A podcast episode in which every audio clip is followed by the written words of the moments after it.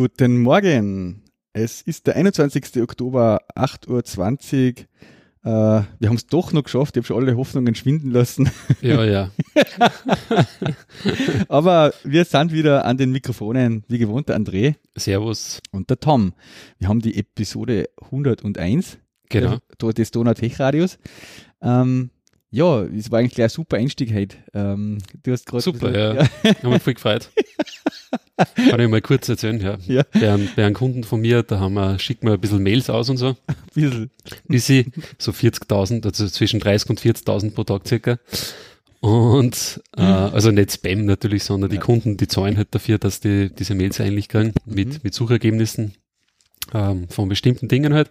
Genau, und gestern am Abend habe ich dann schon gesehen, so mh, im Data-Tag, da haben wir äh, unser, unseren Postfix auch drinnen. Mhm. So, mh, Data-Tag hat mir schon ein Alert geschickt und so, oh oh, die, die Mail-Queue steigt, ja. Mhm. Da haben wir so einen Alert eingerichtet, der irgendwie, glaube ich, ab 500 Mails in der Mail-Queue ähm, gibt er dir mal eine Warning ja, und sagt halt, dass da ist was nicht normal. Mhm. Weil das, wenn das für fünf Minuten so bleibt, dann kriegst du das Warning. Okay, ja.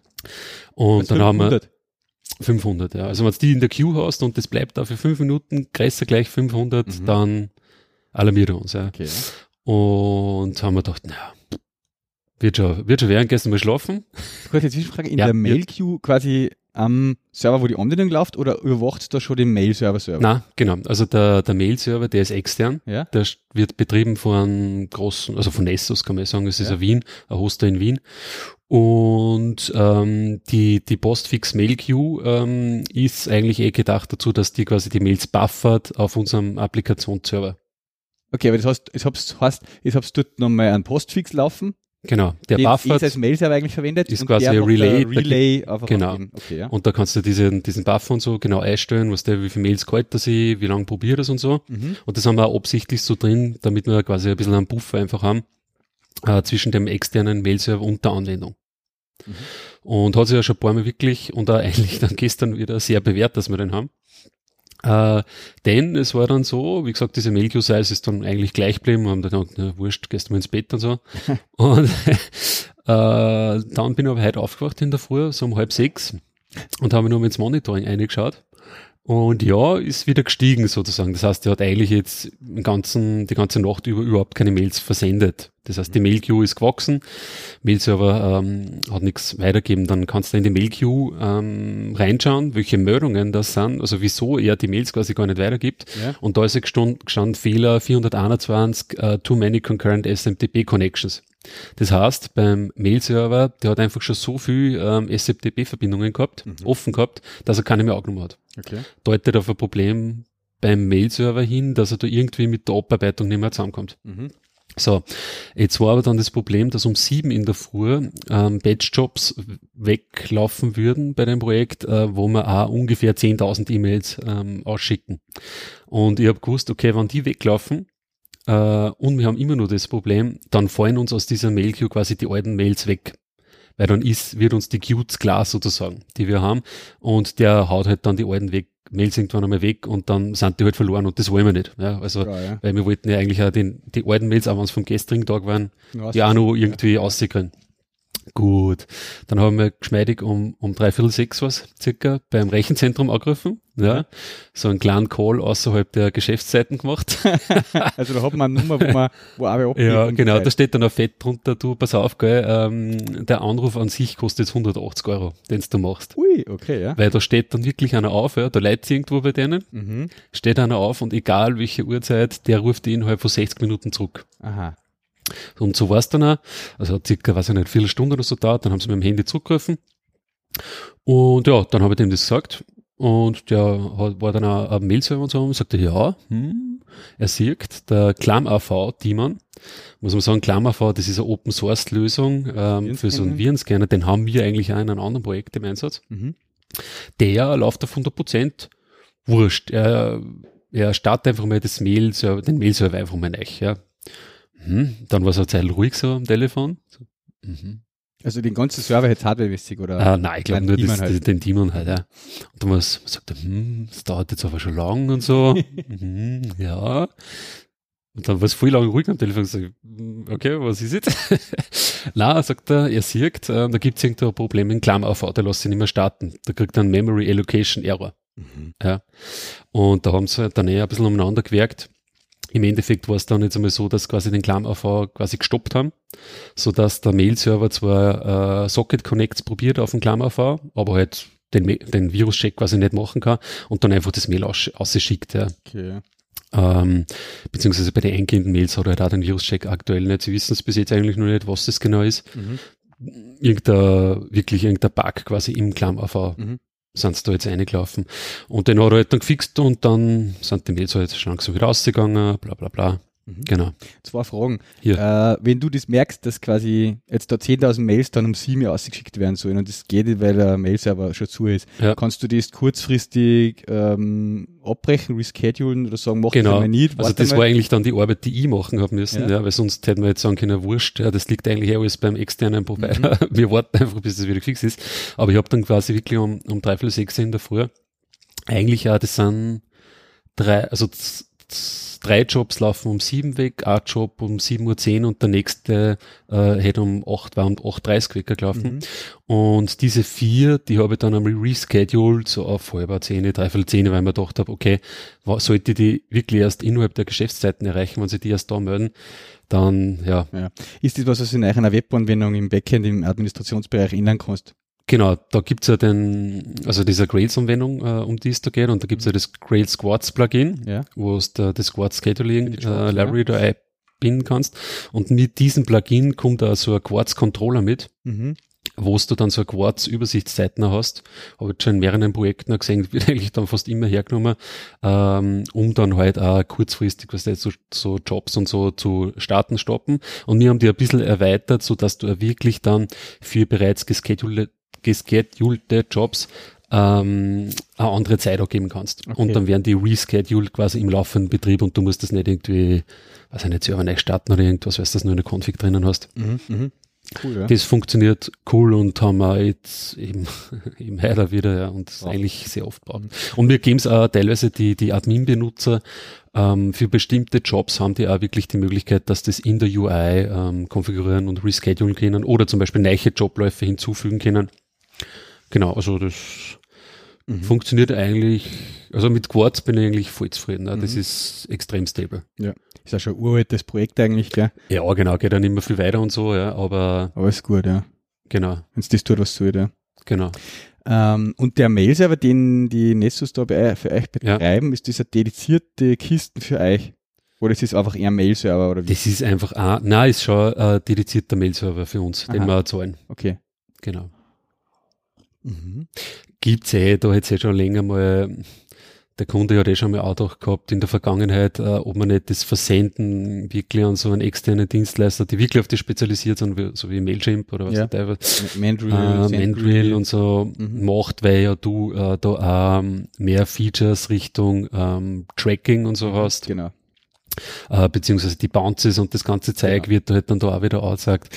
Ähm, sind wir jetzt noch nicht gegangen den Schritt, weil der äh, erstmal dann wieder relativ große Umstellung ist und halt auch relativ kostenintensiv ist, sage ich mal, für die mega Anzahl an E-Mails, die halt da ausgehen. Ja. Das ist halt dann ein bisschen schwer zum Argumentieren, wenn du halt jetzt irgendwie Hausnummer 100 Euro zahlst äh, für einen Mail-Server Ja. und äh, danach musst du auf einmal 1000 Euro im Monat zahlen Ja. für das Gleiche. Es ist eben, äh, ich wollte ja gerade sagen, generell, wir sind eigentlich bei unserer Anwendung überall halt, äh, vorher haben wir mal SendGrid hergenommen, äh, Ja. dann, irgendwann haben wir dann angefangen Mailchimp für die Newsletter zu verwenden. Und dann hat ja Mailchimp ja das Ma- Mandrill dazu angeboten, dieses transaktionale E-Mail-System.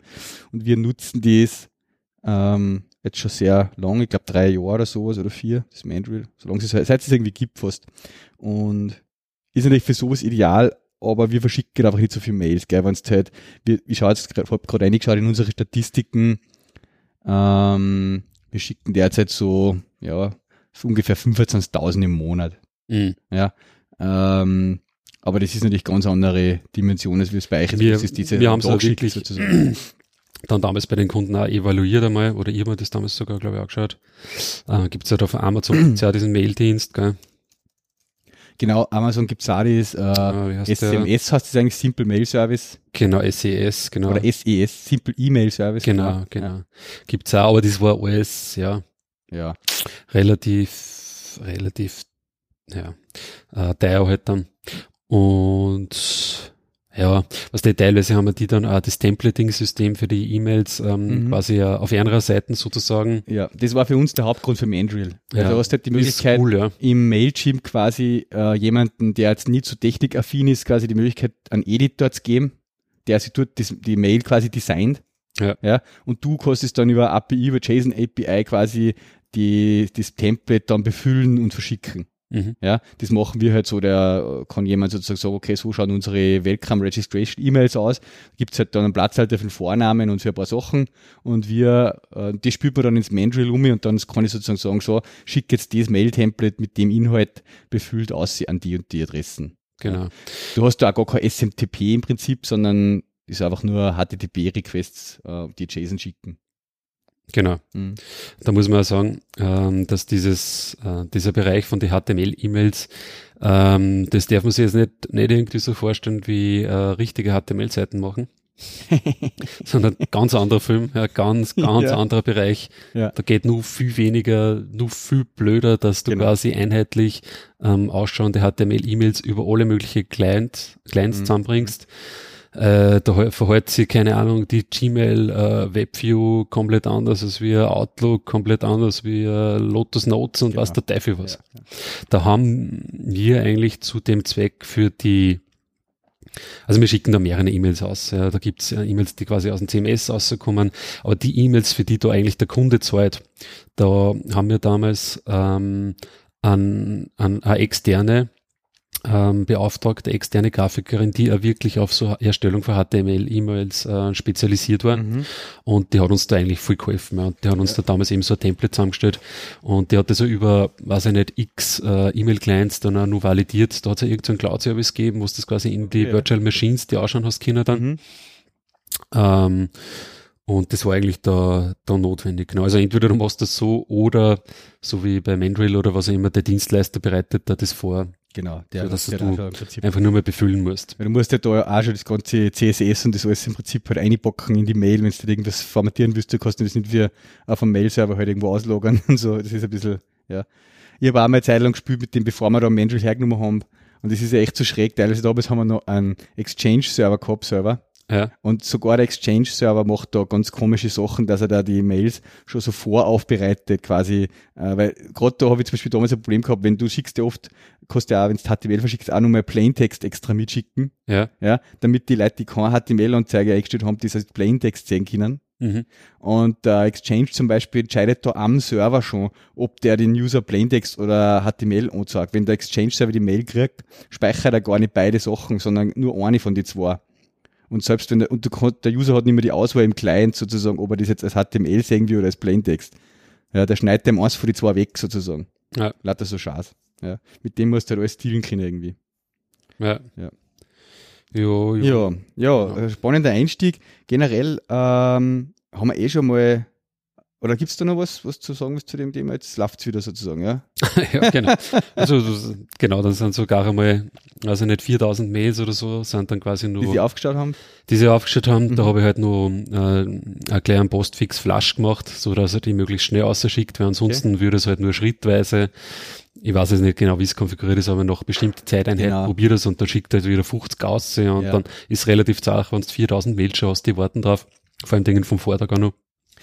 Da muss man nur sagen, das ist eigentlich wie beim SMTP-Protokoll und so eigentlich ziemlich geil oder sozusagen, wie er das macht mit dem Scheduling, selbst wenn er jetzt einmal eine Mail nicht zustellen kann oder irgendwas, äh, da gibt's ja da, also der probiert das ziemlich lang eigentlich, bevor er dann dem Absender eigentlich sagt, das habe ich jetzt nicht zustellen können. Mhm. Also er, irgendwie, da gibt's ja das mit dem Leute, was viel, viel machen, ja, mit diesem Grey-Listing da, dass sozusagen die Server mal das erste, wenn mal, wenn sie eine Mail kriegen von jemand Unbekannten, das einmal ablehnen, damit er es dann, weil er es eh noch einmal probiert, sozusagen nach fünf Minuten wieder schickt und das dann dem die Spam-Server ja nicht. Mhm. Und dann probiert er es einmal ein paar, ein paar Min- Minuten mehr wieder und dann eine Stunde sparen und einen Tag sparen und so weiter halt. Ja, äh, so dass er eigentlich wirklich dann sichergestellt ist, dass nach einer gewissen Zeit die Mail dann nochmal äh, ankommt oder halt einem das, äh, dem User dann sagt, die habe ich nicht zustimmen können. Ja. Mhm. Das ist überhaupt, das spielt jetzt in so einen Bereich rein, wo man, wir haben ja schon öfters gesagt im Podcast, wir wollen jetzt wieder ein bisschen auch immer wieder mal ein paar Spezialthemen picken oder halt sozusagen wieder in die Development-Schiene mehr ein bisschen eindenken. Ähm, auch wenn es schon wieder so viel für News und Gadgets und Rumors zum Verzögern gibt diesmal. Mhm. ähm, aber äh, wir betreiben ja beide oder wir sind irgendwie involviert halt in dem Betrieb von Webanwendungen, sage ich mal im gröberen Begriff. Ja, Ja, es sind Also- schon Webanwendungen, ja. es sind Webanwendungen. Wir haben ja diese so, so quasi also Software as a Service. Bei euch ist eigentlich, kann man auch sagen, ist eine Software as a Service für den Kunden, wo du, den du da Genau. betreust. Mhm. Ja. Ähm, und jetzt ist man ja das so quasi, wenn man das mal naiv angeht am Anfang, denkt man sich halt, na ja, da habe ich halt mein Tomcat irgendwo, ja, Mhm. und da läuft halt meine Webanwendung drin. Und um den Server kümmert ich mich halt, Ja, damit das dann läuft. genau. Aber im Laufe der Jahre, wo man das jetzt betreibt, kommt man dann drauf, dass es halt rundherum noch voll viele Sachen gibt, Ja. die man am Anfang gar nicht so bedenkt. Und Genau. wo man auch nicht unbedingt jetzt dann immer einen direkten Einfluss immer drauf hat, Ja. dass das alles läuft und funktioniert. Ja. Und man quasi dann den Schieberegler halt hat, wie viel nehme ich da selber Einfluss drauf und wie viel will ich da Einfluss drauf Mhm. nehmen und wie viel überlasse ich da Mhm. andere. Und dann auch die Fragestellungen, die wir jetzt oft haben, wenn du dann eben einige Kunden da zum Glück drauf hast auf deinem System, die das nutzen, dann merken die halt von alle verschiedene Sachen was. Ja?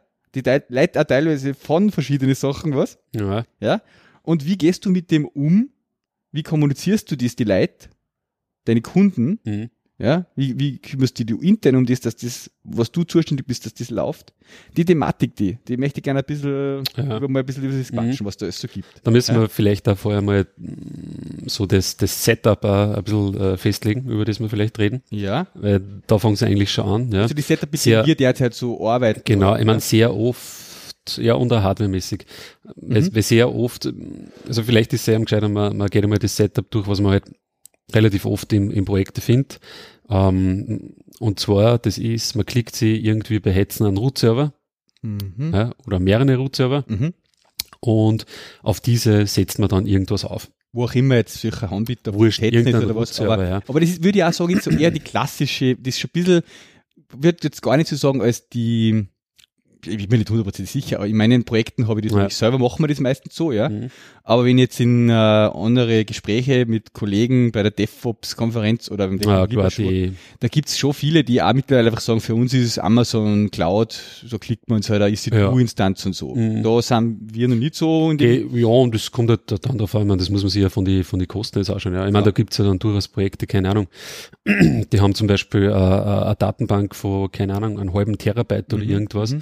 Da musst du dann fragen, okay, host ich den MySQL-Server oder was auch Server. immer, Ja. host ich den dann in der Cloud, Mhm. ja, mag ich die ausstatten dann mit einem Terabyte SSD oder irgendwie Ja, so, ja. wie viel kostet mir das, wenn der always on ist? Also, und da, drum glaube ich schon, ich meine, okay, Cloud, ja, bla, bla, modern und hin und her und es wird ja immer billiger. Mhm. Aber es gibt schon noch Szenarios, wo du mit dieser Root-Server-Konstellation schau sehr billig äh, Genau. fährst, viel billiger, vielleicht sogar, als wie wenn du das, das ganze Amazon Cloud Da ist hostet. eben dieser Schieberegler. Die eine, das geht jetzt sozusagen, ist preisliche Frage, aber halt Ja. habe ich halt mehr oder weniger damit zum tun, dass das Ding halt läuft. Ach ja, ja, es ist die Frage, ich mein, zum Beispiel, angenommen, du klickst jetzt den Root-Server beim Hetzner, Mhm. dann ist ja sozusagen ähm, diese ganzen Layer, die quasi so, so kleiner gleich dem, oder eigentlich kleiner dem Betriebssystem, die liegt eigentlich dann bei Hetzner. Also wenn dir ein Ja. Disk oder irgendwas eingeht, dann musst du nicht äh, zum Hetzner Rechenzentrum fahren und dann die Disk austauschen. das macht der Hetzner. Genau. Aber zum Beispiel, ich weiß nicht, Betriebssystem-Updates zum Beispiel machen sie jetzt wahrscheinlich nicht Nein, Root-Server ist automatisiert. sozusagen nur, dass Musst der Strom dann halt tun. da ist. ja. Das heißt, auf dieser Ebene, sagen wir mal OS mhm. genannt, bist du zuständig. ob dieser Ebene bist du eigentlich du zuständig und alles, was auf das OS draufkommt, keine Ahnung, der Apache oder Nginx, den du drauf sitzt, Mhm. deine Tomcat-Server, der MySQL, deine, keine Ahnung, irgendwelche. Proxys, der Docker. da, da, da. Der Docker, ja genau. Und das ist all, logischerweise, ja, bist du dann für diese ganzen Ebenen drüber sozusagen dann Genau. natürlich äh, zuständig. Okay, aber, aber der Hetzner ist zuständig jetzt dann in unserem Fall für, dass die Maschine sozusagen hardwaremäßig läuft, Ja. dass einen Strom hat, ja, dass am Netz hängt, mhm. also am, am, am, Stromnetz und am Datennetz sozusagen, dass ich hinkomme sozusagen von internettechnisch verbindungsmäßig. Mhm. Ähm, und da kann man natürlich auch da in verschiedene Themen einlaufen, ähm, wo man selber dann nicht direkt den Einfluss hat, mhm. wo es halt möglichst ähm, gut ist, wenn man halt einen direkten Draht dann auch zu dem Hoster halt hat, wie auch immer der dann ist, ob das jetzt mhm. Hetzner ist oder wer anderer. Mhm. Ähm, und in unserem Fall haben wir jetzt in den letzten Monaten auch immer mal wieder so Fälle gehabt. Also grundsätzlich kann man sagen, der Hetzner an sich mit die Server und die Hardware, die wir da haben, die ist sehr zuverlässig und läuft bei uns lange Monate, wenn nicht Jahre teilweise. Ja. Ja. Also da haben wir jetzt eigentlich nur erst einmal in die fast zehn Jahre jetzt, die wir da Hetzner verwenden, einmal einen Fall gehabt, wo ein Platten nicht mehr gegangen, wo ein Platten zum Tauschen war. Mhm. so, das sage ich mal von Hardware her, so. Äh, und das ist auch tadellos gegangen, das ist dann eigentlich aufgefallen, sie haben uns das gesagt, die kriegt irgendwie da falsche Meldungen, die müsste dann ja. tauscht werden und bla bla. Mhm. Und was wir dann einmal gehabt haben, waren jetzt vielleicht so in den letzten, im letzten Jahr ein, zweimal so Fälle, wo einmal war irgendwie, äh, ist irgendeine Sicherung gefallen von dem Serverschrank, wo unser mhm. Server halt drinnen war. Mhm. Ja. Ähm, und ein anderes Mal war irgendwie ein gröberes äh, Rechenzentrum, größeres Problem, ja? ja.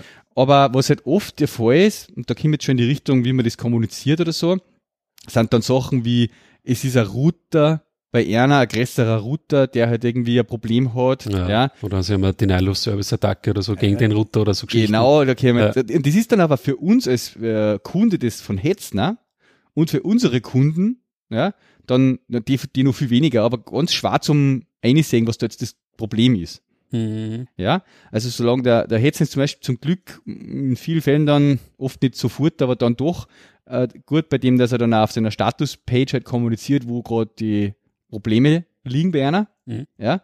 Ähm, aber meistens merkt man das halt ein paar Minuten vorher selber. Ja. ja. Und dann ist eben die Frage, wie gehst mit dem dann nicht um? Du kannst im Endeffekt jetzt als mm, Kunde von Hetzner, als Betreiber deiner Anwendung da eigentlich nichts machen. Du musst warten, bis er das gefixt hat. Ja. ja? Äh, und dann fragen die natürlich die ganze Zeit deine Kunden, was ist mit deiner Anwendung los? Ja. So das ist einmal eine Sache. Dann hast du jetzt schon Thema gesprochen, DOS-Attacke. Mhm. Ja, da ist die spielt sich auf nur ganz andere Ebenen ab halt. Da kann der Hetzner selber gar nicht einmal wirklich was tun. Ja. Viel. Ja, also natürlich, äh, mh, da hat es jetzt auch gerade vor kurzem, das kann ich vielleicht da einstrahlen, ich habe da zwei Links, die kommt mir einballern. Ähm, ich habe das zu meinem kleinen Slack rein, die habe ich sehr interessant gefunden, will jetzt nicht im Detail drauf eingehen.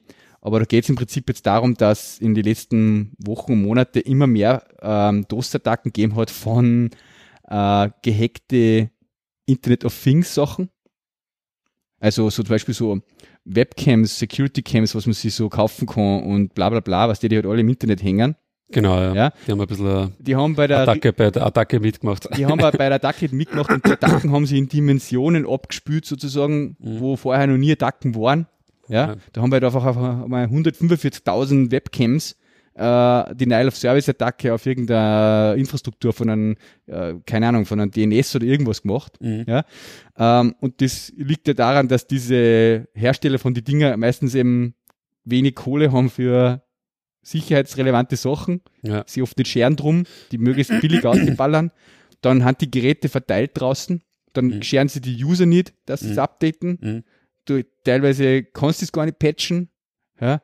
Teilweise sind die aber jahrelang im Betrieb, ja. ja, und haben uralte Sicherheitslücken. Also es wird nun mal so ein Riesenthema oder ist schon so ein Riesenthema jetzt geworden. Mhm. Aber okay. Ähm, ein spannendes Thema, kann man sich mal einlesen, die zwei Links dann, die mhm. mal Show Notes. Ähm, aber jetzt hast du so eine DOS-Attacke auf deinen Provider, ja, oder was ich auch in letzter Zeit oft gemerkt habe, wir haben DNS-Probleme, die von DOS-Attacken oder wo auch immer herrühren, mhm. ja, und das äh, schlagt sich dann so durch, dass der Kunde sagt, hey, wir können eure Anwendung nicht erreichen. Du probierst es aus. Ja, geht ja. Alles klar, mhm. los. Dann fragst du mhm. einen Kollegen in Wien, geht's bei dir? Ja, bei mir geht's auch. Sagst Kollegen in Braunau, aha, bei ihm geht's auch. Ja. Kollege in Graz, na, bei mir geht's nicht. Mhm. UPC geht nicht. Mhm. Ja? Mhm. Liebest, ja, geht. Und so, was, so, wo du einfach nicht einblickst, warum mhm. geht's bei dem einen und bei dem anderen nicht? Ja, ja. Äh, das aber das ist dann oft wirklich so, sind oft so wirklich so DNS-Probleme, weil wir haben das eben dann bei einem Ankunden ist es halt auch so, die sind eigentlich europaweit oder eigentlich sogar weltweit mit den Portalen unterwegs. Mhm. Und da gibt es öfters einmal den Fall, dass, keine Ahnung, der in der Niederlassung in der Ukraine macht ein Ticket, äh, System ist down. Mhm, genau. und dann sagst du, na, Alter, das geht überall, nur nicht bei dir. Äh, kontaktiere mal zum Beispiel deinen Internetanbieter oder irgendwas. Ja, haben die da gerade jetzt ein Problem mit ihren DNS-Server oder so? Oder Ja. welche DNS-Server hast du überhaupt im Eintragen und bla bla bla. Das ist dann meistens halt einmal sowas, wenn du dann relativ leicht ausfindest, dass das nur jetzt für bestimmte Länder zum Beispiel zutrifft. Oder wir haben es schon gehabt, in, in Griechenland, keine Ahnung, gibt es irgendeinen ähm, Mobilfunkanbieter, ja, und auf einmal haben sie lauter Kunden gemeldet, die halt bei dem Mobilfunkanbieter waren. Ja. Und dann weißt du, okay, jetzt haben gerade die, der Anbieter hat jetzt gerade ein, äh, aktueller Problem mit, mit den DNS-Server. Ja, genau. Das haben wir eben relativ häufig und jetzt die Frage eben auch, wie geht man mit dem richtig halt um? Mhm. Äh, ich habe äh, sicherlich die letzten, also ich habe dann innerhalb des letzten Jahres auch mal eben den DNS von Mhm. unserem ähm, United Domains, wo wir die, die Domains registrieren, weggewechselt sozusagen zu Amazon. Ja. Ja. Mir kommt's vom Gefühl her besser vor mittlerweile, es ist stabiler. Ja. Ja. Aber wir haben regelmäßig eben das, den Fall gehabt, dass manche User in Deutschland irgendwo bei gewisse Provider irgendwas nicht erreichen haben können Ja. von unseren Services, obwohl alles tadellos gelaufen ist von unserer Sicht aus. Mhm, Das Ja. hat dann bei der Provider-Problem quasi, oder? In dieser DNS-Kette, sag ich Ja, jetzt genau. einmal, dann, dann wir hängt mal halt über die dazwischen, DNS-Kette. da hängt halt dazwischen nur der Provider quasi. Es Eben. kommt halt darauf an, was die für DNS-Server dann eingestellt haben. Das darf ich jetzt auch gerne mal erläutern aus. äh, wenn, also ich, mir ich würde jetzt nicht hundertprozentig sagen, dass ich DNS komplett alles verstehe. Aber Ja. Jetzt, wenn man, vielleicht also Rubber Duck mäßig. Wenn man eine Domain registriert, Mhm. a .de, a .com, ja, dann gibt's ja sozusagen einmal grundsätzlich hinterlegt äh, so quasi so Root-Domain-Servers. Genau. Ja, für .com, .net, so zentrale, da gibt's sechs oder sieben oder acht Server, Mhm. ja, die gar nicht jetzt dann eben bei deinem Provider oder was, wo du die Domain registriert hast oder suchst in deiner Gewalt irgendwo stehen, sondern die gibt's einmal zentral im Internet als die generellen Anlaufstellen. Mhm. So. Und wenn du jetzt eine Domain registrierst, irgendwie, was bei uns ist timer.com, Mhm. dann wird einmal auf diesen Domain-Servern quasi auf diesen, nennen wir es Master-Servers da dann eintragen, Mhm. dass der DNS, dass die DNS-Verwaltung von dieser Domain einmal bei den und denen DNS-Servern liegt. Mhm. So. Und dann, wenn einer jetzt ganz frisch und jungfräulich sozusagen seinen Rechner äh, startet und zum ersten Mal die Domain auflösen will, muss einmal der Rechner, eigentlich fragt er als erstes einmal quasi bei dem Internet-Provider halt nach.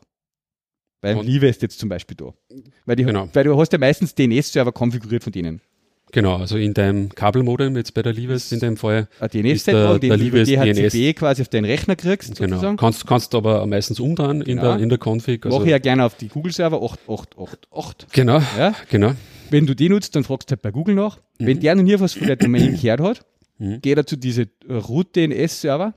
Und bitte, Hörer, ähm, das ist jetzt so ein Punkt, da hätte ich gern Kommentare und Feedback, wenn ich da Ja. was falsch sage. Ja. Aber ich glaube halt einmal, so läuft im Moment. Ähm, und fragt halt einmal die nach, wo liegt denn die DNS-Konfiguration für diese Domain? Genau, also da gibt, ich meine, Root-Server, es gibt da der Punkt in der, in der Domain. Punkt.org, ja. Der Punkt, das ist der Root-Server. Ja. Und dann gibt's ja nur mal einen, einen Server quasi für org oder für de. Ach so, ja. Für, was ja, es gibt da ein Ja. paar, weiß ich nicht, keine Ahnung, zehn mhm. Root, Root, Root-Server, ja. die stellen quasi den Punkt da Ach sozusagen. so, okay. In der Domain, das weiß ich nur von Netzwerktechnik und so, Ja, was da in Hagenberg. genau. Lang her, und, und da drunter, das sind wirklich die Root-Server, ja. Mhm. Und da drunter sind quasi dann die Top-Level-Domains. Org, de, at, was der Teufel was. Ja. Und dann kommst du eigentlich eh schon in diese Ebene eben richtige Domainnamen. Genau. Ich das muss man beim. DE-Server quasi noch fragen oder beim .com. Wo Genau. liegt denn für timer.com jetzt da die DNS-Information? Genau, ja. Und da kann es dann sein, dass er quasi schon zu deinem, wie es bei mir jetzt ist, eben zu Amazon geht, zu meinem Amazon DNS-Server, Route Mhm. 53. Mhm. Oder im früher ist er zu United Domains DNS-Server gegangen. Ja. Genau, ja. Und dann gibt ihm der die Informationen für eben jetzt die, den Hostnamen oder die Domain, wo halt auf welchen IP-Adresse die, der Server dafür zu finden ist. Mhm. Und dann geht es wieder die Ketten zurück, halt, also nicht, nicht, nicht auf zu den Root-Server, aber aber zum Beispiel zum Google-Server oder zum Livest-Server und der cached sie das. ja.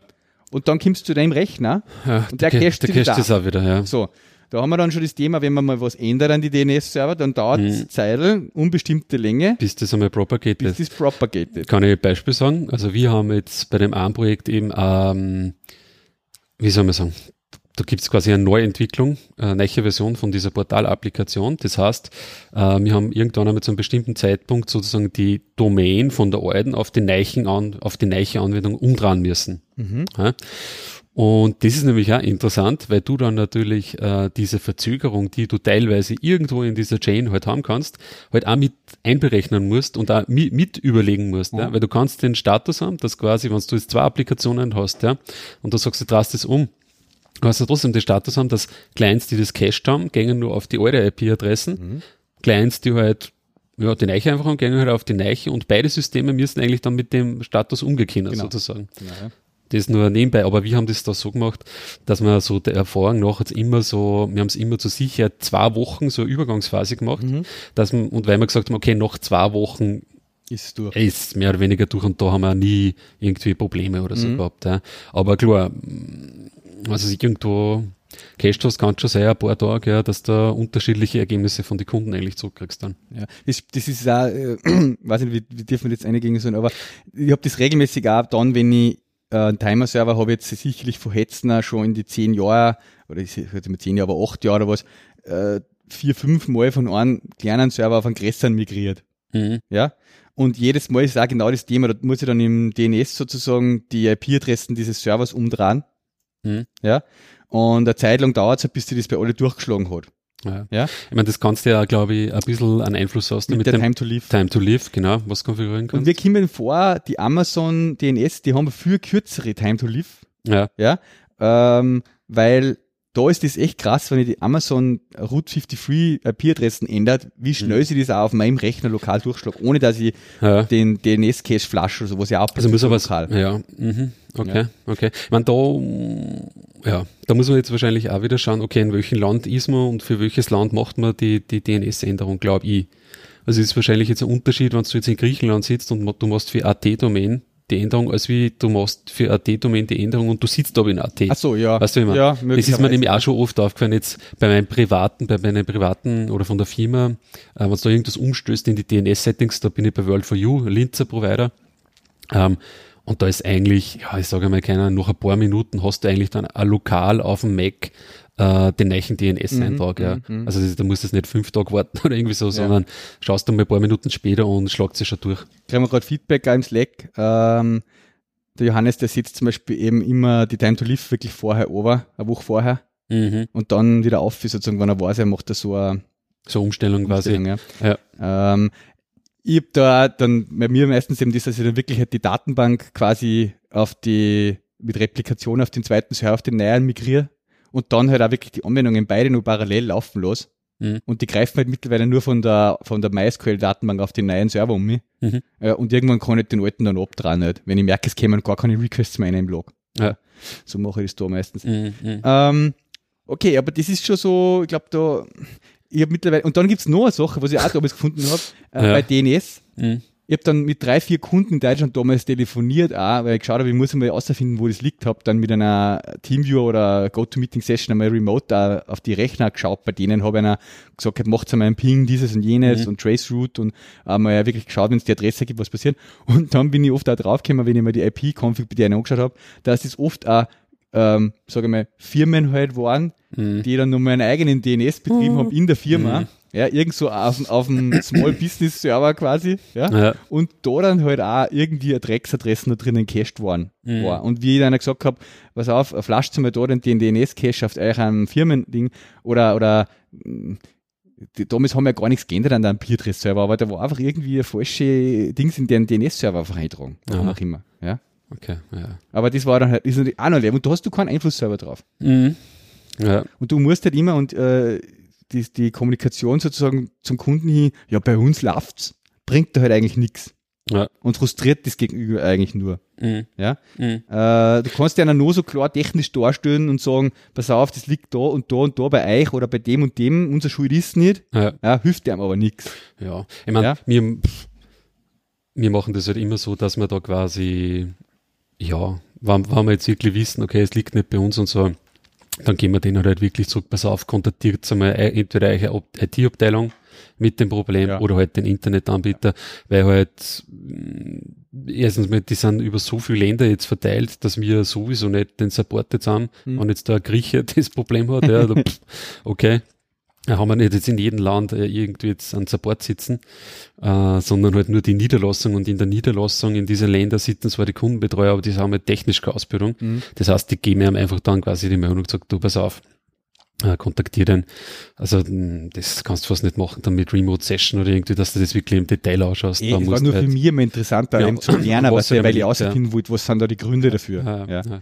Aber wenigstens ist halt bei so Probleme ja relativ ähm, eingeschränkt, mehr oder weniger. Also du weißt schon relativ gut, okay, was für Richtung geht's. Es ist zwar blöd, dass du den Kunden kommunizierst, Ja. weil dann musst du dann wieder erreichen und hin und her und bla bla bla. Mhm.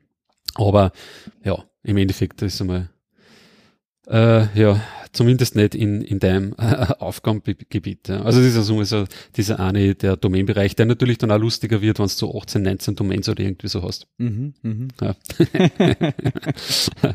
oder nur mehr, Ja. mal zwei oder so, wenn du dann äh, Testsysteme noch hast und bla bla. Was halt wir dann machen, ist halt, ähm, wir nutzen halt unseren Twitter- und Facebook-Account äh, und schreiben halt einmal eine Status-Message auch aus und sagen einer halt, Ja. es gibt halt der, der, der zurzeit teilweise bei Mhm. äh, äh, Leuten Probleme, den DNS aufzulösen. Ich meine, es gibt ja noch viele andere Fälle. Du kannst ja äh, Browser-Configs wo haben, wo in der Firma irgendwas beim Internet Explorer via Central Policy plötzlich Ah, ist und bla bla Mhm. bla. Mhm. Aber äh, wenn es so DNS-Sachen sind und wir das teilweise äh, von mehreren Kunden halt hören und da oder es hat auch Fälle gegeben, wo uns, da können wir jetzt vielleicht ins nächste ein, ins Monitoring ein bisschen, ähm, wo uns Pingdom oder New Relic oder was auch gesagt hat, pass auf, ich kann jetzt von USA West oder so Ja, das haben wir teilweise äh, das Ding nicht erreichen, ja, Äh, dann muss ich halt irgendwo mal einschreiben, ja, wir sind, wir wissen, dass es da teilweise Probleme gibt, wir, wir können jetzt da äh, selber leider nicht was machen, aber die Zuständigen äh, arbeiten halt dran oder wie auch immer. Mhm. Ja. Äh, aber da sind wir halt sehr transparent in der Kommunikation nach außen.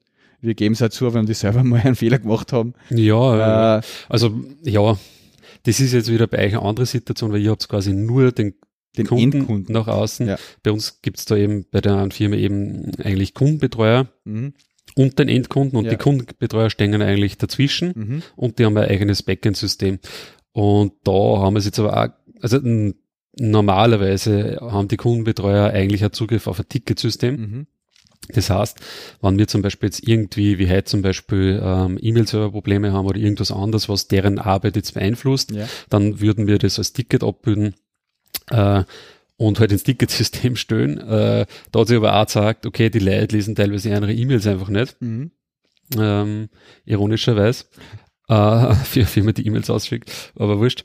ähm, lesen die E-Mails nicht, ja, und, und erstellen dann quasi zusätzliche Tickets, oh, wieso geht das nicht? Ja, Ja, ja. Du dann wieder schließen musst Mhm. und sagen musst, na, das wird Ja. ja. jetzt mit der, der Ticketnummer behandelt. Äh, so, und da haben wir es jetzt aber so gemacht, ähm, dass wir wirklich auch teilweise so, so Messages, also wie heute eben zum Beispiel, ähm, kann ich so, wir nennen das so Deployment Messages, Mhm.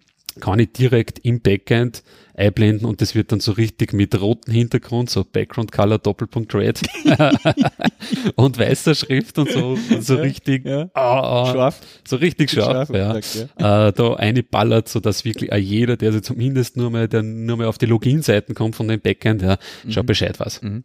Das ist Das, das bewährt sich schon. sehr guter Punkt. äh, Das haben wir auch festgestellt, dass das ähm, in der Anwendung, also wenn wir zum Beispiel geplante Maintenance haben oder was, wenn wir sagen, okay, wir müssen jetzt einmal am Samstagabend einmal eine Stunde down sein wegen einem Datenbank-Upgrade oder irgendwas, äh, das was so zwei, dreimal im Jahr bei uns vorkommt, dann machen wir das auch mittlerweile immer so, dass wir das in der Anwendung vorankündigen. Ja. Das bringt am meisten. Aber also mal euch, ja. einen kleinen Mhm. Balken halt oben einbauen und sagen, passt auf, in der nächste Woche am Samstag sind wir mal für eine Stunde nicht online. Ja. Ja. Ähm, witzigerweise kriegen wir dann über diese Message einmal wieder ziemlich viel neue Twitter und Facebook-Followers dazu, weil das einfach auch dann, weil wir sagen immer, wir informieren nicht über Twitter dann über den aktuellen Ablauf und den Stand und so, wenn wir wieder online sind. Ähm, aber das bringt eigentlich, das ist wichtig, das haben wir auch gemerkt. Ähm, wir werden das dann ein bisschen weiter ausbauen, auch in Richtung so einer kleinen What's New Pop-ups oder irgendwas, wenn wir Mhm. wieder mal Update releasen und so, dass man, weil einfach es ist so, die, wir schicken dann Newsletter aus und wir versuchen unsere Leute, unsere Kunden zu informieren, was haben wir jetzt wieder gemacht, was gibt's Neues, Mhm. aber es liest halt keiner in die das Mails. Nicht. Ja. Ja, ja, voll. Ähm, Und dann kommen die Fragen halt über den Support rein und so. Mhm. Also das ist, hat sich schon ganz gut bewährt. Was ich gern immer mir wünschen würde, äh, was, ich gern wünschen, würde, was ich gern haben würde selber, wo ich schon lange drüber nachdenke, ist, war halt so, wie es die professionellen Großen alle haben, also eine Status-Page, ja, sowas wie status.github.com und status.bitbucket.org Mhm. und so weiter. Ähm, da gibt's ja statuspage.io als, glaube ich, äh, so die führende äh, die haben, die haben jetzt, sind jetzt gerade gekauft worden, glaube ich, eh von, von Atlassian, glaube ich sogar. Mhm. Genau. Die haben gerade gekauft worden. Ähm, und sowas, äh, was sich ein bisschen automatisiert irgendwie Stats anzeigt, wie lang die Uptime schon ist und so, wo du halt relativ gut da stehst dann immer und sehen die Leute, wie viel äh, Prozent du eh online bist. Ja, ja. Äh, Da, kann ich, da kann ich einen Dienst empfehlen. ja, Ähm, wir benutzen da nicht Pingdom, sondern Uptime Robot, heißt der. mhm. Poste da mal den Link rein. Und bei diesem Up Uptime Robot ähm, kannst du für bestimmte Monitore halt ähm, konfigurieren, dass die auf einer Status-Page dann auftauchen. Mhm. Ähm, da gibt's unterschiedlichste Abfragearten. Also da geht es jetzt nicht nur darum, ob die Seite irgendwie einen 200er HTTP zugliefert, sondern du kannst da zum Beispiel sagen, pass auf, ein bestimmtes Keyword muss auf der Startseite verfügbar sein. Ja? Oder die API muss da das und das JSON zurückliefern. Also das Genau, ja. kannst, Mhm. wir sind ja nicht immer, geht ja nicht nur immer darum, dass du irgendeine Antwort kriegst, sondern es muss ja schon was Gültiges und so zurückkommen. Und der macht ja dann quasi so eine Status-Page und da siehst du dann auch, okay, zu wie viel Prozent war das jetzt in den letzten Tagen verfügbar und berechnet halt auch, was der über die gesamte Laufzeit dann, okay, wie viel Prozent warst du jetzt sozusagen ab, äh, in die, bis zu den letzten 30 Tagen, glaube ich, merkt das ja genau. Ja. Sehr günstig ist der, weil der Status-Page ist ja sauteuer für diese Status-Page. Der Uptime-Robot, den verfolge ich schon lange, das war früher so, also die haben das ganz, ganz klar mal aufgebaut gehabt, wo du, du einfach einmal gratis anmelden hast können und so. Und die haben jetzt Schritt für Schritt eigentlich immer mehr dazu gebaut Mhm. und funktioniert eigentlich relativ gut, sogar eigentlich in der Gratis-Version. Ja, ich glaube, Mhm. die Gratis, warte mal, was verlangen die?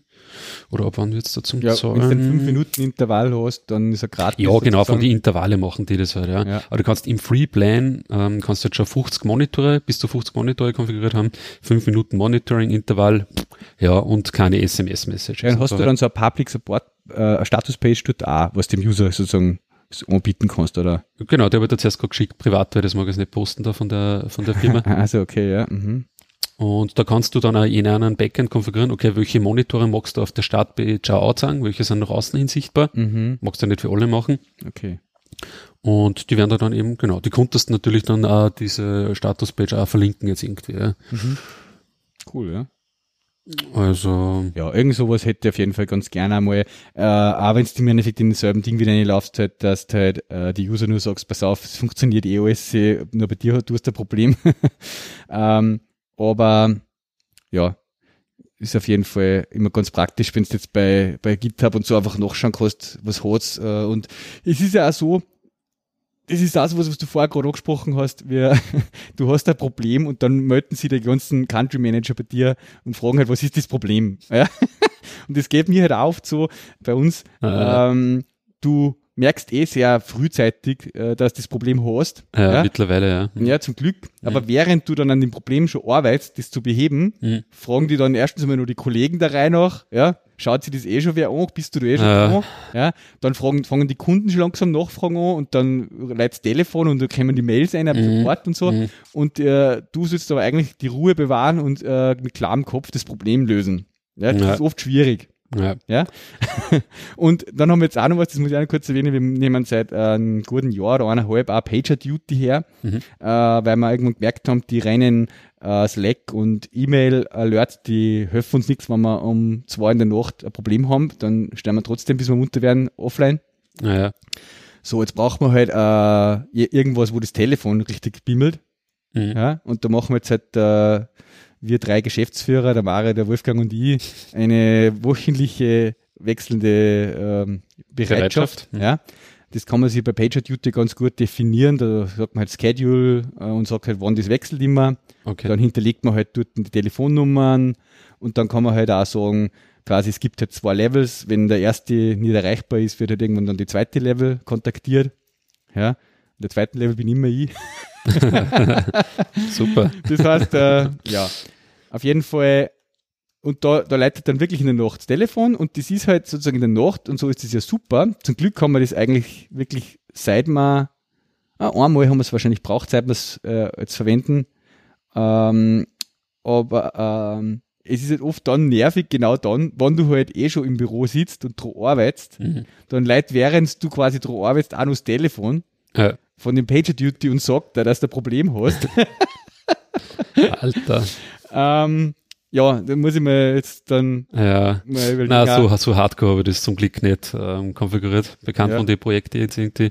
Na, ich habe schon die, ähm, ja, welche, welche, mal, welche Verständigungen kriege ich gleich. Naja, zum Beispiel eben die Uptime Robot, äh, die habe ich so konfiguriert, dass die schon zu mir durchkommen. Ähm, beziehungsweise auch ähm, Monitore, die im Data-Dog, ich bin ja eher Data-Dog-Anhänger, ähm, konfiguriert habe, äh, die, die klingeln dann schon bei mir. Also das sind halt dann wirklich Alerts äh, im Data-Dog, wo es dann wirklich schon ein bisschen aktiv werden musst. Das haben die ja ganz cool gemacht. Du hast ja da quasi so ein zweistufiges Alert-System. Am Anfang kriegst du mal, also der, der, der Standardzustand, äh, wo es normal läuft, ist grün. Mhm. Dann gibt's einen Zustand, da kriegst du eine Warning, wo du schon siehst, oh, oh, die Tendenz geht jetzt äh, Richtung schlecht. und dann gibt's rot. Ja. Ja. Und das ist dann wirklich Alert und du wirst für ein Warning verständigt und für ein Alert verständigt. Das heißt, beim Warning kannst du nochmal gemütlich an dein Bier schlürfen und so, Du nochmal zurücklernen, ja. Ja, okay. Kannst schon mal es Rechner aufstarten dann und so. sozusagen, ja. Und wenn's dann, dann kann es sein, dass es wieder grün wird, dann ja, kannst weiter Bier trinken. Aber wenn es dann rot wird, dann ja, musst du echt aktiv werden. Ja. Ja. Und da musst du dann am Anfang ein bisschen schauen, okay, was sind so die, ähm, die, wie sagt man da, äh, naja, die Punkte, die du dann definierst, was der, was Warning ist, Genau, was, ja. also so die Thresholds quasi. Mhm. Ähm, aber wenn du das mal hast, dann ist das schon ein ziemlich äh, cooles Ja. System, finde ich. Da, um mal wieder ein Linzer, ähm, für Linzer Firma Werbung zu machen, ich habe es jetzt selber noch nicht getestet, aber da äh, sagt immer die Dynatrace beziehungsweise Ruxit, ich weiß nicht, wie das gerade aktuell heißen, aber irgendwie eins für die zwei, die haben sie wieder umbenannt und hin und her. Äh, die haben also, die schwerben immer mit diesem Automatic Learning halt auch. Mhm, mhm. dass so quasi die Dinge nicht irgendwie fixe Grenzen hat, die du definierst, sondern das lernt mit der Zeit halt auch mit, wo die Schwellen sind. Ja, Weil du ja zum Beispiel das hast, dass, keine Ahnung, am Wochenende halt viel weniger Traffic vielleicht mal ist bei deiner Anwendung als wie unter der Woche. Genau. Und wenn jetzt dann am Wochenende, bei uns ist zum Beispiel genau der Fall so, wir haben bei so einem New Relic so eine Prozenteinstellung für Errors. Wenn so und so viele Exceptions oder Error äh, Status, HTTP-Statuscodes sind, Ja. kriegen wir auch einen Alert. Mhm. Ja, so bei 10% oder was, oder zuerst bei 5% das Warning und bei 10% dann den Error. Ja. Ja. Wenn du aber jetzt am Wochenende viel weniger Requests hast, Ja.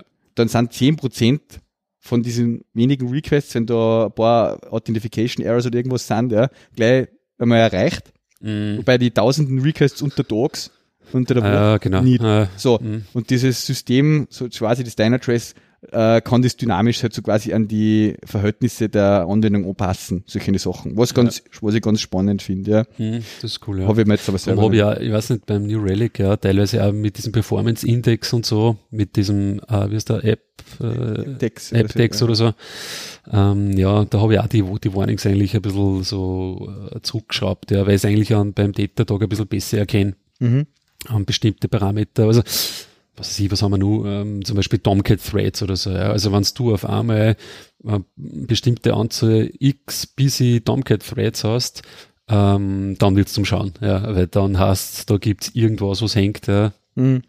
und das sind so die, gibt's ein paar so, so Metriken, da musst du einfach dann aktiv werden. Und die, die, die erschlagen aber, glaube ich, weiß ich nicht, 99 Prozent der, der Fälle, wo, du halt wirklich dann aktiv werden Ja, musst. Gell?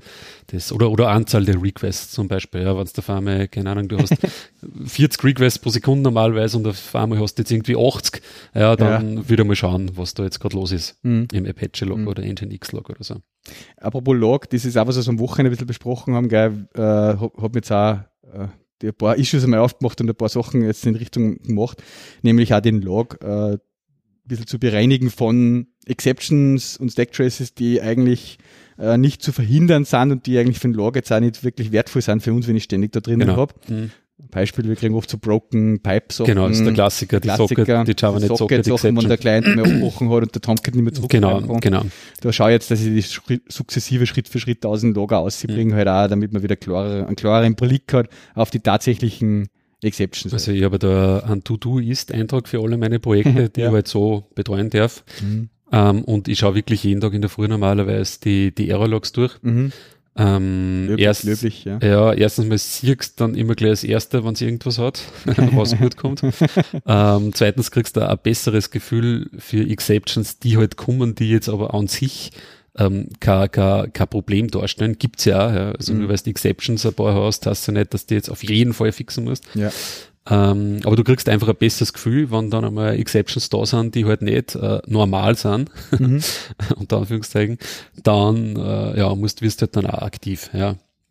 Und das hat sich eigentlich voll bewährt. Und für die Exceptions, die halt dann immer wieder kommen, eh, wie du sagst, habe ich es dann teilweise auch so gemacht, dass ich die halt dann einfach fix, ja, oder mit einem, mit einem Catch einmal abfangen und uh, nur eine Zeile uh, Log Error halt ausschreibe, was weiß ich, Genau. keine Ahnung, File Download, not, not, success, not successful oder irgendwie Ja. so, due to Client Abort oder irgendwie so in die Mhm, Richtung, mhm. ja. Das mache ich Äh, weil ich dann nicht ja. den gesamten Stacktrace auslocken muss, das interessiert mich dann gar nicht. Ja.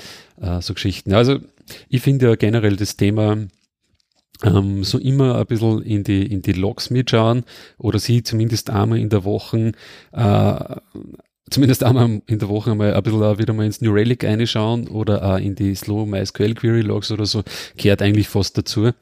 Ähm, großer Vorteil ist einfach dann im Laufe der Zeit, wenn du das wirklich kontinuierlich, kontinuierlich machst, ja, jede Woche so, nimmst du mal zwei Stunden Zeit oder so und schaust dir das durch, Die musst du da haben, die Zeit. dann, ja, da muss man sich nehmen. Dann wird das wirklich schon spürbar äh, stabiler, das Ganze für Mhm. die, Mhm. für die, für die Anwender, ja. Ja, generell Logging, äh, wir, wir merken es auch jetzt immer intensiver, ähm, dass das einfach auch in die, ja, sozusagen Apps, also ein Riesenthema halt auch ist, vernünftiges Logging zu machen, ja, um dann Ja. später eben auch Diagnose durchführen zu können. Mhm. Ja, da ist das noch sehr unterbesetzt teilweise das Thema. Ja. Äh, vor allem ist es eben natürlich ein Riesenthema für die, als, dass du sozusagen die, die Logs der iOS und Android Apps dann auch zu dir kriegst, wenn einmal ein User melden, so da verhält sich irgendwas ganz eigenartig, ja. Ähm, aber gerade auch da setzen wir in die letzten Versionsupdates vermehrt äh, ja, Aktionen, dass das besser Da wird. schaue ich zum Beispiel auch bei die, bei die Pull Requests. Also die Erfahrung hat gezeigt, dass man auch bei die Pull Requests auf, auf Log Statements und so schauen muss. Ja. Ja, weil mehr oder weniger dann teilweise ich der Bläde bin, der dann ausfinden muss, okay, was ist da jetzt überhaupt passiert Ja. bei gewisse Fehlerfälle. Ja. Und dann steht halt, äh, Customer äh, opened irgendwas, Punkt. Ja. Alter, wer, welcher Customer, was für ID, wie, was Ja. du, ich kann das nicht nachvollziehen. Und du musst irgendwie dann ins Apache-Log und dann schauen, Ganz was genau. hat der für IP und Ja, irgendwie ja. ist irgendwie die Customer-ID und so drin. Na, Ja. das magst irgendwie alles in schematisch schon im Log drin haben. Ja, ich mag die äh, User-ID drinnen haben, Mhm. bereits quasi neben der was, neben der Zeit, ja, wer war das, am besten welche Session-ID und so, Ja. aber auf das, das muss man oft so, so Juniors und so dann ein bisschen beibringen, so, es reicht nicht, ja, wenn du irgendwas auslogst, du musst schon was draus ableiten können. Witzig, weil wir Also genau jetzt zum Beispiel, Themen gestern, ja, gestern ja. habe ich Code Review gemacht, Ja.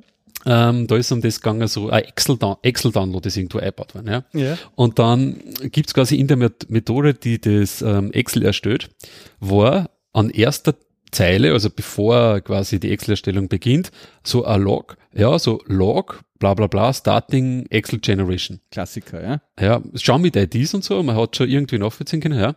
Aber dann drunter war nichts mehr. Ja, das heißt, du hast gar nicht gewusst, wann ist der jetzt fertig, ja. war, ja. ja. Äh, wo ich dann auch gesagt habe, ihr, ihr müsst schon zum Schluss, ja, wann der fertig wird, auch nur, weil dann kann ich ja schön sehen, aha, okay, da hat der Benutzer angefangen, ja, und da ist, war er fertig und dann sehe ich ja schön Performance-Probleme und so, so wie es eigentlich dann auch war. Ich habe das dann lokal ausprobiert und das hat jetzt viel zu lang gedauert. Mhm, mhm. Ja. Aber du musst halt irgendwo irgendeinen. Zusammenhang zwischen dem Start und dem Endding finden. Das heißt, du brauchst irgendeine User-ID oder Ja, irgendwas. genau, genau, Weil genau. wenn da immer nur Start, Klar. Start, Start, Stopp, Stopp, Ja, Stopp genau. steht, weißt ist du auch nicht, wann jetzt da wer fertig Ja, genau, ja. genau. Das ist, war sowieso. Nein, das hat Ja. in dem Fall schon passt, aber Aha. halt die, die, das Endlog war irgendwie nicht da, ja. Ja. Also da, da muss man schon auch beim, beim Programmieren, das ist halt dann eine Erfahrungssache, wenn du dann selbst nie in der Situation bist eben, dass du dann so, so Dinge dann nachvollziehen musst, ja. Da schneiden wir jetzt ein heißes Thema. Ja.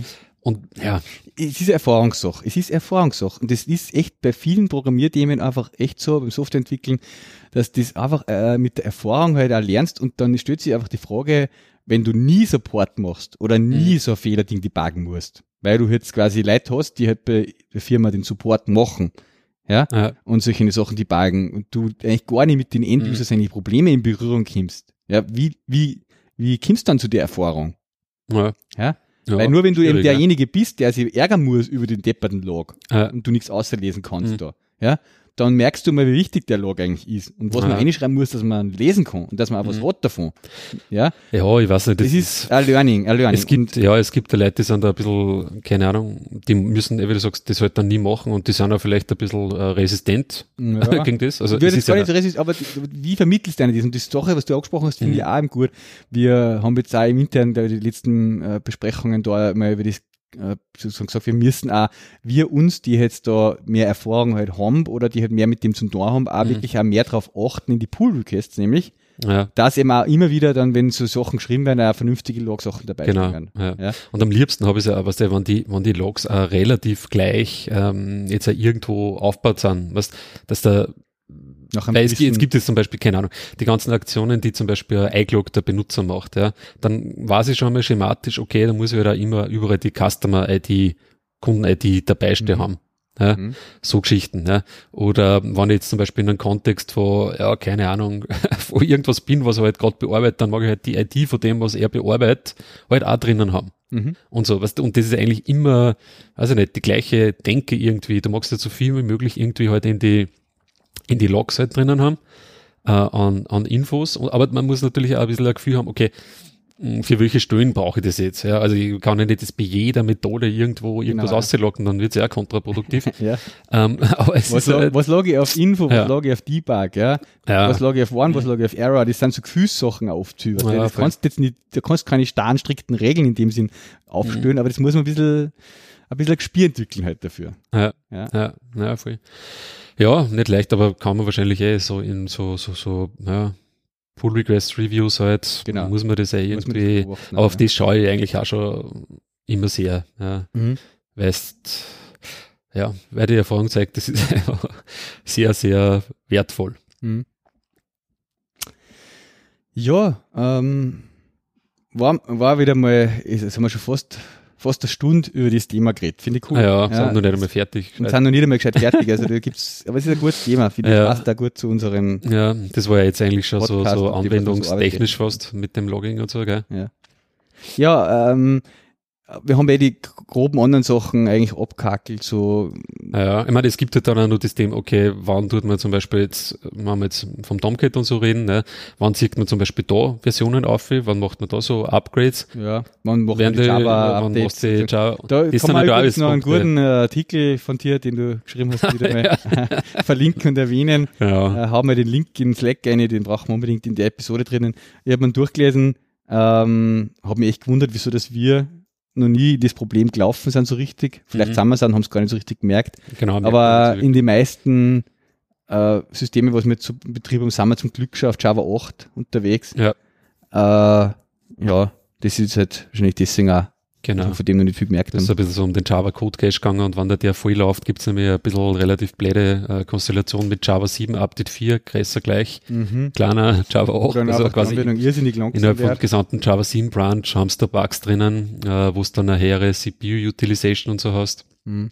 beziehungsweise auch der Compiler ähm, deaktiviert wird, der Just-in-Time-Compiler und nicht mehr eingeschaltet wird und so, was relativ ungut ist. Mhm. Und das ist eigentlich interessanterweise, ich bin auch nie über das gelaufen in letzter Zeit, bis ich eben dann zufällig einmal äh, diesen einen Artikel da gelesen habe, den wir dann auch, ich glaube, über den haben wir dann gleich, wurscht.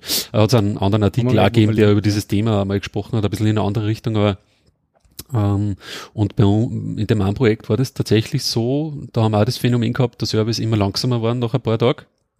Nach dem Neustart war er wieder gleich schnell und da hast du eigentlich keine Anzeichen gesehen im MySQL Log ähm, oder auch, also es ist einfach die Lost ja, auf dem Tomcat Service einfach war hoch. Mhm. Man hat auch nicht gewusst, wieso. Es ist einfach immer langsamer geworden, das Teil. Und das war anscheinend tatsächlich so, dass ähm, da wir dieser Code Cache bei uns quasi voll war, Mhm. dann der das Flash macht und dann in diese Bugs einläuft, die halt da mit der Java 7, äh, Oracle Java 7 vor allem ähm, existieren. Genau. Ja. Ja, ist ganz, kann man sich auf jeden Fall, wenn man in Java, äh, in der Java VM Server betreibt, Webanwendungen betreibt, sollte man das jetzt einmal durchgehen. Genau. Da den Artikel von dir. Ähm, zwei Sachen hätte ich noch gern angebracht, äh, bevor wir dann zum Ende kommen. Ähm, der Oscar hat mich darauf aufmerksam gemacht, passt jetzt auch wieder Ja. zum Java-Thema. Es gibt von äh, JetBrains jetzt ein- eine, eine kleine App, die nennt sich JetBrains Toolbox. Mhm. Ja, äh, hau jetzt gleich mal den Ja. Link eine, wo sie das announced haben. Die ist irrsinnig nett, ähm, wenn man im JetBrains Applications lokal betreibt, wie IntelliJ und Aha, DataGrid okay. und AppCode und so. Da hat man quasi dann also im Mac kann man sich so ein Menübar-Item eine, kriegt man da eine. Und über das Ding kann man eigentlich steuern, einfach mit einem Klick so quasi installieren, die Apps, ja, und dann halt auch da quasi updaten auf irgendwelchen Ah, Early. Access und man kann sich eigentlich dann alle aus dem außer starten, er verwaltet das da drinnen, irgendwo legt es halt irgendwo einen zentralen Platz ab und ja. Mhm. jetzt habe ich mal Cool. alle Applikationen, die ich von JetBrains so nutze, bei mir ist das AppCode, DataGrid und IntelliJ, Mhm. über das Ding installiert und äh, verwalte das jetzt über das, das ist ganz nett. Mhm. Cool, Ja. muss ich mal. Ja, ich habe jetzt auf einmal so einen Wal da drinnen, An Wahl, da oben. an ja. Dockerwahl Ja. von Docker Native, ja, ja. Ich wollte das D-Wort nicht sagen.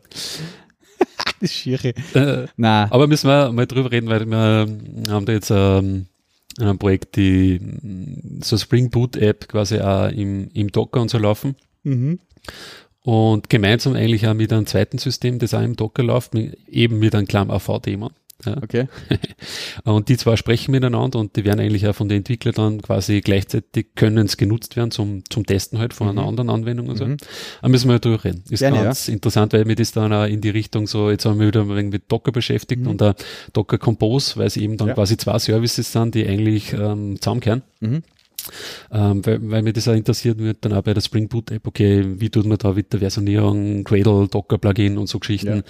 Ähm, ja. Ja. gern wieder mal, also nächstes Mal reden wir mal über das, ja. Genau, weil da haben wir ja ein paar. Spring Boot Themen auch. Ja, Genau, in 1.4, Spring Boot Spring 1.4 Boot auch ein 1.4. bisschen was da zum Positiven und vielleicht auch Negativen.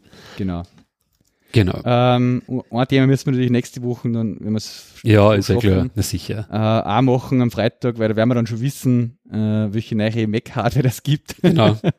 äh, ähm, wie es die Gerüchte schon quasi äh, prophezeit haben, wird es am 27. Das ist der Donnerstag, Ja. am Abend nach dem Nationalfeiertag, äh, eine, Stimmt, ja. ein Event geben. Mhm. Mittwoch ist Feiertag, ja. Mhm. Und da werden's, wird Apple quasi über, das Event nennt sich Hello Again, Okay. äh, was eben schon star stark auf Macs hindeutet, weil da, die haben wir einmal mit dem Hello, Mhm. Hello World und Hello. Ja, bin ich schon gespannt, ob es beim, beim Mac, ob es in Mac auch irgendwie upgraden. Mac Pro. äh, in Mac Pro oder ja. so. Ja. Oder ob es wirklich nur halt auf die, auf die Laptops jetzt einmal gehen. Mal schauen, ja. Oder ob es ein Thunderbolt-Display Ja. bringen wieder oder nicht. Also beim iPhone Retina. 7 habe ich ja den, den Kaufreiz äh, eigentlich erfolgreich und relativ leicht dieses Mal unterdrückt. Ja, das hat mich echt Du gewundert. bist ja mit Samsung wieder unterwegs. Ja, ich ja gebe Samsung nur eine Chance. Ich gebe Samsung nur eine Chance. Fliegst jetzt in nächster Zukunft nirgends hin, oder? Nein. Da habe ich jetzt gerne in der Bildschirm sehr drüber geredet, aber Ja. ich wirklich auf die Flughäfen jetzt einen Samsung-Standel aufgebaut. Ah, geil. Ja, weil quasi die haben wir Wo das du deine Problem. Notes zurückgibst quasi. Na, auch alle online, auch, Ja. weil es gibt halt äh, Fluglinien, die sagen halt einfach, du darfst nicht, nicht durch einen Security-Check mit einem Samsung-Handy. Aha. Ja, und die nehmen dir das dort ab. Was Okay. tust du jetzt da? Okay. Ja, also hast du die Möglichkeit quasi bei dem Security-Check-In äh, die Samsung Galaxy-Handys sozusagen einfach umzutauschen, abzugeben gegen entweder Bargeld oder halt irgendein anderes Gerät. Mhm. Ja, weil du sonst nicht fliegen darfst. Geil. Also krass, ja. Ähm, also hast du den Kauf jetzt unterdrückt beim iPhone 7 und bist jetzt Genau, und ich unterwegs. bin jetzt. Äh, der äh, Konferenz äh, mit einem Chrome Note. Ja, da kann ich auch mal drüber erzählen. Ja, es war eigentlich ganz cool. Ist das Ja. neu oder äh, Hm? ist das schon länger, das Ding? Na, das habe ich schon erzählt. Schon, ja. Aber, ja, aber Steady Chrome, die sind ja nicht so, so teuer oder so und ich wollte es einfach mal so, bei der Konferenz habe ich gewusst, da muss ich jetzt nicht mega viel jetzt irgendwie, hätte ich auch nicht vorgehabt, dass ich da jetzt mega viel arbeite oder so. Und das, was man braucht, ähm, dann in einem normalen Zustand, was jetzt nicht als Programmierer unterwegs bist, kann es eigentlich relativ gut. Aber müssen wir mal drüber reden. Äh, ein Ding hat es auch schon gegeben, äh, was schon geleakt ist, so eine Patentanmeldung äh, für Trademark, eine Trademark-Anmeldung, oder? Für die Ja. neuen MacBooks, nämlich Apple hat eine Trademark gefeilt, die nennen sie Magic Toolbar. Aha. Und das Okay, ist quasi also das ist die dieses Leiste da oben dann wahrscheinlich. Ja, Mhm. okay. Mhm. Sind wir gespannt, was mit der Escape-Tasten passiert. War ja geil, wenn das, wenn das IntelliJ die Magic Toolbar dann unterstützt einmal. Apropos, So. das wollte ich auch noch sagen, weil ich vorher Run. IntelliJ JetBrains Toolbox genannt habe. Die neueste Version vom IntelliJ äh, 2016, 2005 Ja, hat jetzt explizit Sierra Support. super. Also was der, der hat sich das Thema gegeben, was du mir gesagt hast da, mit dem Scrolling, Genau, ja, hab's an- das dürften sie jetzt an gefixt haben. Okay. Ich habe das auch neulich mal im Slack gepostet. Unsere, unsere Freunde von Fujitsu sind da ein bisschen aktiv waren, äh, bezüglich Ah, ScanSnap und so. ja.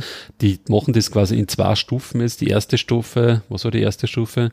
Dass quasi die neich, na, die erste Stufe war, glaube ich, dass die neich gescannten jetzt irgendwie funktionieren Mhm. auf Sierra. Oder? Hm, wurscht.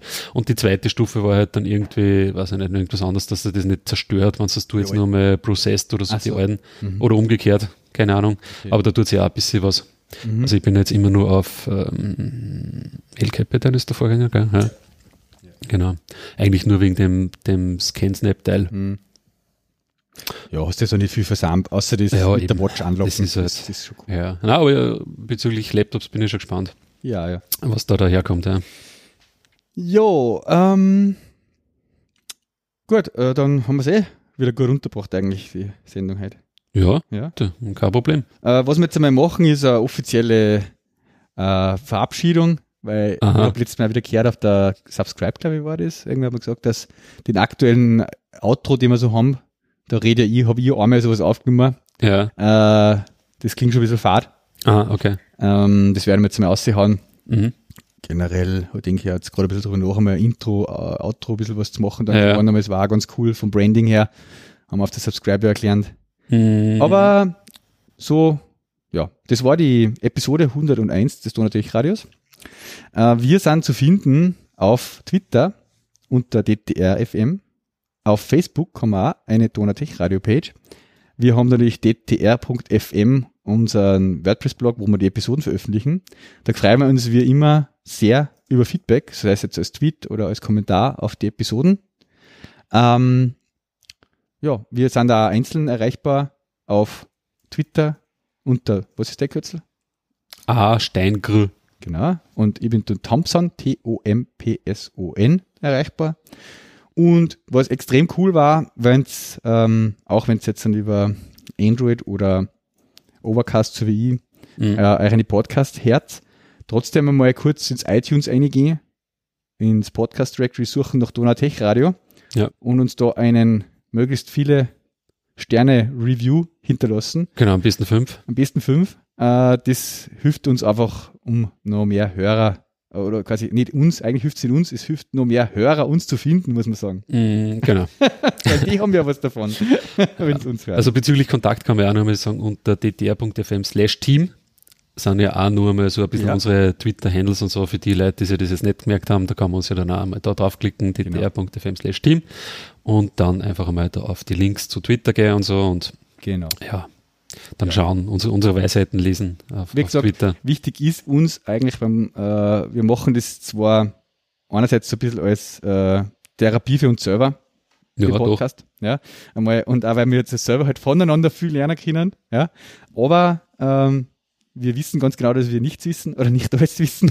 und wir wollen halt auch gern von euch Feedback haben zu den Sachen, die wir nicht wissen oder die wir falsch gesagt haben oder wo es noch was zum Ergänzen gibt. Genau. Deswegen, äh, von dem lebt halt einfach der Podcast. Ja, Wir zusammen als Donatech Radio Community.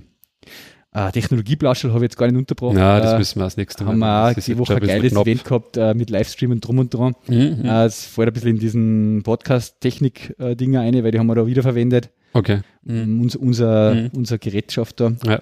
Ähm, ja. Aber jetzt sind wir schon, sind wir schon über der Zeit. Ja, ähm, dann wünsche ich noch einen schönen Freitag, erfolgreichen Tag und bis zum nächsten Mal. Bis zum nächsten Mal. Tschüss. Ciao.